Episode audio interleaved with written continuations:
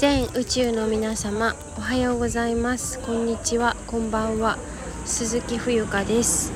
お茶屋の娘のボイスログへようこそお越しくださりました。2023年7月12日水曜日時刻は19時18分です。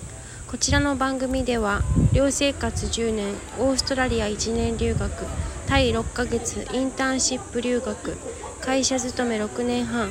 国内バックパッカー3週間クレイセラピストとして2022年1月独立し起業2年目の私が日々の気づきをお話ししております。はいえー、っと今ですね私外にいます、えー、私がいつもお世話になっている、えーと、陽光台のコミュニティカフェのマルゼンさんのですねえーと、外庭みたいなところがありましてここすごい風がね気持ちいい夜風が気持ちいいのでちょっと外に出てきてお話をしております。はい。よろしくお願いいたします。えっ、ー、となんかこういろんなことが今起きていてまあ自分の体調不良とかもそれに含まれるんですけどようやくそうあの鼻とか喉とか本当に辛くて1週間以上体調不良で寝込んでおりました。でその間何をしていたかと申しますとうーんそうですね。何だろう。別にこれといったことはないんだけどなんかこう心の中心の心情的な部分が大きかったように思います。はい。そしてねなんかこう30代に入ってから前も言ったかな。なんか背中がすごい痛くなるのが顕著に現れたりとか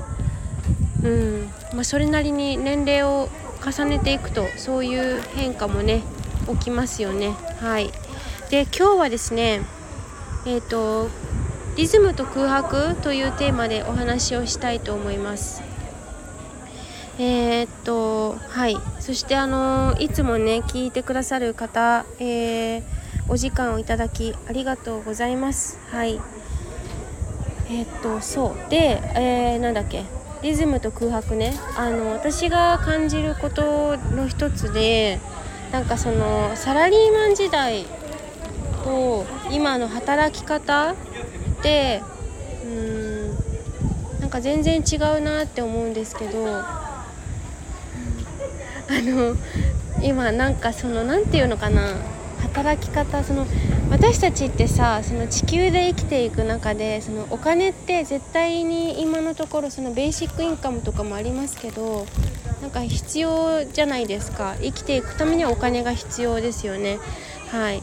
でなんかそのインベーシックインカムの話じゃなくてそのお金ということでお金時間、うん、健康経済精神心まあ、仲間同士、え人間関係とかいろいろパートナーシップとか恋愛とかそういうのも全部小さいものから大きいものを含めていろいろあるじゃないですかね。それであの私今回そのお金と時間と働き方についてちょっとフォーカスしてみたんですよね。ちょっと多すぎるな。お金という部分かな。はい。でまあなんかこうお金ってすごいその精神面とかもうすごいこ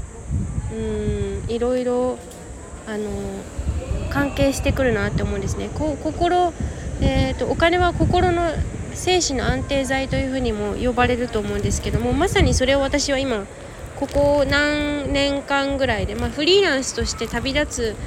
旅立ってからそれを今とても感じているんですね。はい、でなんか思うのがそのサラリーマン時代って、まあ、本当に初歩的なことをお話しするんですけどとりあえず決められた時間にその雇用主に決められた時間に合わせてあのまあ、言われた通りに動いていればあのお給料は我慢料ですから我慢料でいただいていたいう感じですよね。はい。仕事ができるできないにかかわらず。はい。えー、っと実はあのこの収録は、えー、昨日ちょっとあまり環境的に集中できなかったので翌日の現在7月13日木曜日のお昼12時4分に続きを撮っています。はい。え、ー、とそう。で今聞き直して、えこれから続きをお話しするんですけどそう。サラリーマン時代の時はそういう我慢料でお給料いただいていました。はい。でフリーランスになってからはやはり自分のおけつを自分で叩いて、えー、経理お会計経理会計まあ商品作りとか全部自分でやらなくてはならないと思うんですけどまあもちろんアウトソーシングするという方法もあるんですがまあ自分がどういう構想を練ってどんなことをしていくのかっていうのはもう自分が全て自分をコントロールしていかないといけないですよね。っていうことをまああのサラリーマンとこのフリーランスを両方経験してその違いをねあの今私学んでいるなっていうふうに思うんですけどと同時にもっとなんか違うやり方ないのかなって思ってたりもしますはいそもそもお金って何だっけとか生きることに一番自分が大切なものは何なんだろうっていうのを問い合わせてみてみまして問い合わせているような感じです。はい、であの今日のその空白とリズムっていうところから、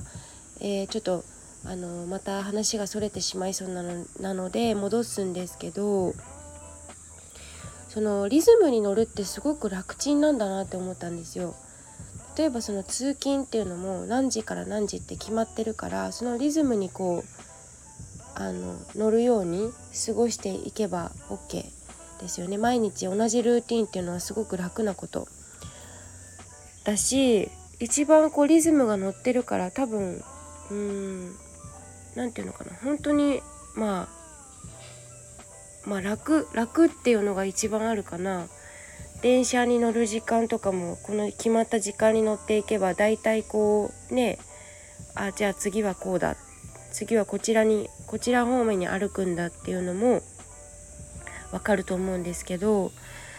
あのそれをじゃあずっとやってしまうとそこに空白がないのでなんかこう新しいものが参入しにくいというかうーんなんかアイディアとかも多分浮かんできにくいと思うしうんなんかでもそれってただうん表裏一体だなとも思うんですよね。でだかといってじゃあ仕事全部やめて手放して違うこと1から0からするってなった時にいろいろ動いてみると思うんですけどそれはそれで結構エネルギー消耗するというか最初はそのうまくいかないことも多いと思うからうーんなんか空振りしてしまったりとかあると思うんですよね。はい、で結構大変だなって思う部分もあると思う。うん、あの逆に時間がありすぎて時間が余りすぎて思考が多くなるというかなんか無駄なことというか考えてもどうしようもないことだったり現実どうもどうにも変えられないことを考えてしまったりとか若干その鬱っぽいような思考にネガティブになりがちなんだなって思ったんですよ。時間があまりすぎると人間っていうのは思考ばかり頭ばかり使ってしまうんだなって思ってこの空白とリズムのバランスがとても難しいなって思ってラジあのどんぐりのやじろべえじゃないけどバランスなんだよね結局でそのバランスをうまく使えないとどこかおかしくなる病気になる心の病にかかるし、えー、体もあの病気になってしまうみたいなことを今回とても体感したなって思っています。はい、だから忙しさに忙しいって本当にありがたいことなんだけどその忙しさのバランスこれも人によると思うんですけどなんか1日8時間労働してうん心地がいいというかそれであのすごく安定というか安心を得る人もいるだろうしそれだとちょっと働きすぎて心身ともに疲れちゃうよっていう人もいると思うからなんか私はここに一番うんなんかこうねすごい